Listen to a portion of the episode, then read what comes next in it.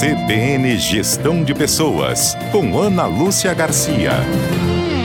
Olá, ouvintes da CBN. Dando continuidade ao assunto da semana passada da coluna Gestão de Pessoas sobre ambientes de trabalho tóxicos, hoje nós vamos falar na importância que a liderança tem de estar aberto, desenvolver honestidade entre as equipes, não jogar a sujeira para baixo do tapete, trabalhar com transparência no ambiente de trabalho, sabendo que existe questões negativas que precisam ser tratadas. Dessa forma, os liderados devem ser as primeiras pessoas a quem o líder deve ouvir. Nas reuniões de grupo e individuais, é, ele deve procurar tocar não só nos pontos que precisam ser melhorados em termos de trabalho, mas também os pontos que precisam ser melhorados em termos de relacionamento, porque são pessoas que se relacionam, que executam tarefas e que geram resultados. E a partir daí, esclarecido esses pontos, oferecer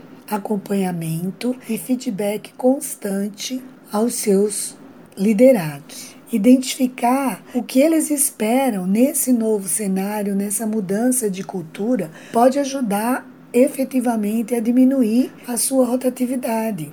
Então, entenda os principais pontos de insatisfação, aplique a política da tolerância zero e o que significa isso na prática? São comportamentos que não são aceitos naquele ambiente, de acordo com aquela cultura da empresa e identifique e reforce os comportamentos que forem adequados. Assim você vai estar criando uma política de acordo com os valores da sua organização. Ofereça também equilíbrio entre a vida pessoal e profissional, porque papel do líder é prezar por um ambiente de trabalho positivo.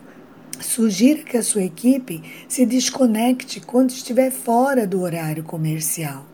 Assim, eles vão entender que existe e é praticado o respeito à individualidade de cada um. Cultive relações com seu time, construa relacionamento de você com seus liderados e entre eles também, como já falei, seja de forma remota, quando eles trabalham online ou presencialmente. Incentive a colaboração, a autonomia e aí você vai estar melhorando o engajamento dos seus colaboradores. Esse foi o nosso tema de hoje. Eu sou Ana Lúcia Garcia, consultora em gestão de pessoas e coach. Até a próxima coluna. Um abraço a todos.